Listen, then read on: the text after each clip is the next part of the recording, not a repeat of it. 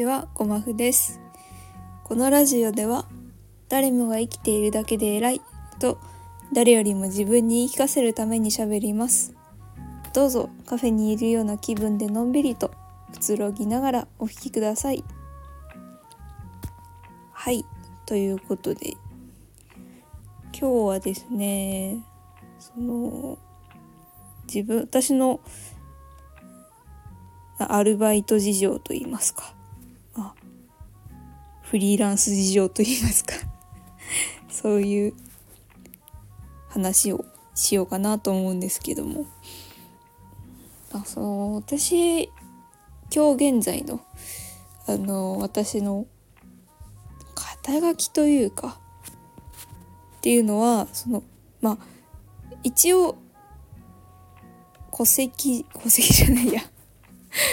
その書面上は個人事業主っていうことになってるんですね。その大学卒業してすぐに開業届と青色申告を提出したのでまあその一応公的には公的にもその個人事業主としてあの認めてもらっているんですけれどもまあその実際にはあの、まあ、ライターのお仕事をしているんですけれどもその正直まだまだ駆け出しですしっていうのもあってそのアルバイトもこう兼業というか、まあ、一応副業としてやってるんですね。でその今日はそのアルバイトの話をしたいんですけどその言ったら本当にライターの仕事を普段はやって、まあ、夕方とかになったらシフトが入ってる日にバイトに行くっていう感じででそのバイト先っていうのはあの実は大学時代からお世話になってるところにそのままあの通い続けてるんですよね。であのそこが大学1年生に入ってすぐぐらいの時からお世話になっててあのなので実はあれなんですよね。大学より長いこといるっていうか。あの結局1年生の6月とかにお世話になり始めたのでえー、っと4年半以上？4年半か。もう4年半以上同じ場所でアルバイトをしているんですね。でそこがあの何て言うんですかねいわゆるその飲食店とかこう販売店とかそういうところではなくてあの本当に一会社の一フロアのその本当に社員さんの隣に座ってこうデスクワークのお手伝いをするみたいなそういうお仕事なのでなんかその本当に感覚としてはあの同じその会社のその変遷を4年間4年半以上その同じ場所で見続けてるっていう 立場なんですよね。うん、でやっぱりねそのアルバイトをその4年半続けてるっていうのはそれは果たして誇れることなのかどうなのかって言われるとそのまあ社会的にはあんまり好ましくないことなのかもしれないけどでも個人的にはそのそれがどんな組織であれ同じ場所にその4年半居続けるってなかなかできないことなんじゃないかなって思ってるんですね。うん、そのなんていうのかな小学校とか、まあ、中学校高校とかはもちろんその行かなきゃいけないっていうのもあるしで大学に関してはなんだろうな課題がやっぱりあるじゃないですか。その結局大学をその2年間で卒業できる人はいないしそのなんだろうな4年以下ならまあその中退とかまあ休学とか留年とかそういうなんだろうな自分の事情が絡んでくるわけじゃないですか。ただそのアルバイトって正直その辞めようと思ったらすぐ辞められちゃうしそのなんだろうな。そのななんて言ったらいいんだろう。本当にお金を稼ぐために生きつ自分の意思で生き続けているところ。だからそのそこをそういうなんて言ったらいいのかな。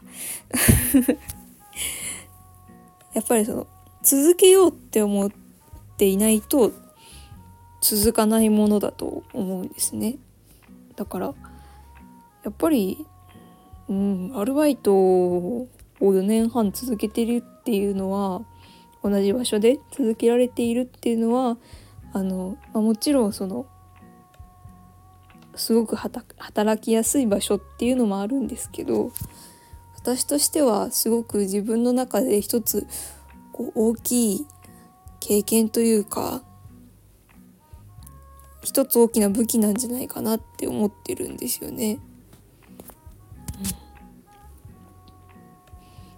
同じ仕事同じ場所でのお仕事をコンスタントに続けることができたっていうのは大きな経験値になると思うしその何て言うんですかね長期休暇みたいなのもあんまもらったことがないんですよ。そのなんか丸1ヶ月休みますとかなんかしばらく来れませんとかそういうこともしたことなくて本当にコンスタントに コツコツポツポツと4年半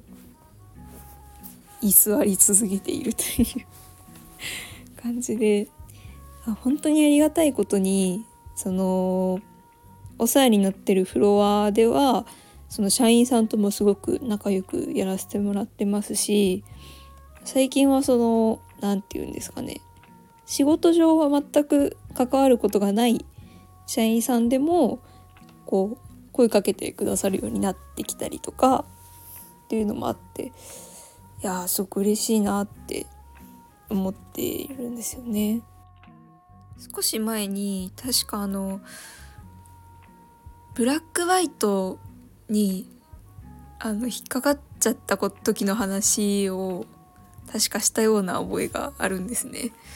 だいぶ前もう1年以上前やったかな。なんかあの摂食障害が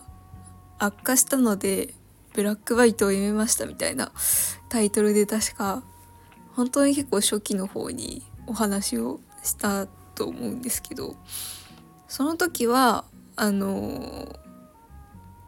飲食店なんかビュビュッフェ形式のなんか飲食レストランみたいなところでバイトを掛け持ちでその今やってるところとその飲食店の掛け持ちでやってたんですけどその時はあの本当に本当に絵に描いたようなブラックホワイトで。まあその時のあの当時の放送でもお話ししたんですけどやっぱりその今これだけ4年半続けられてるバイトともうその精神がどんどん悪化してしまうバイトの違いってなんだろうなっていろいろ考えた時にまあもちろん仕事内容もそこに属してる人もあの全く違うんでこれはまあ比べるものではないとは思うんですけどやっぱそのアルバイトっていう大きい大きいくくりで比較した時にやっぱ何が違うってそのバイトと社員さんのあの住み分けがちゃんとされてるっていうか何て言うかな。そのここからここまではバイトをバイトさんのお仕事でここからここまでは社員の仕事なのであのそんなやらなくて大丈夫ですよってちゃんと説明をしてくださるんですよね。今お世話になってる方は。やっぱりそのそこが決定的に大きく違うのかなって思ってて。そのブラックバイトだった方はもう本当にやることなすことを全部頭ごなしに怒られてなんかその習ったことないことをなんかお客さんがめっちゃ入ってる時に急にやってって言われたりとかその一回口頭で説明を受けただけのことを急にやらされたりとかなんかそういう本当に何て言うのかな常に心がすり減るようなこうなんで自分はこんなにできないんだっていう気持ちにどんどんなっていくところだったんですけどやっぱり今のところっていうのは本当にこうルーティンワークでバイトはこれとこれとこれをするっていうのがこうしっかり分けられているのでだからそのなんでこれできないのとか言われたことないんですよね。4年半いて。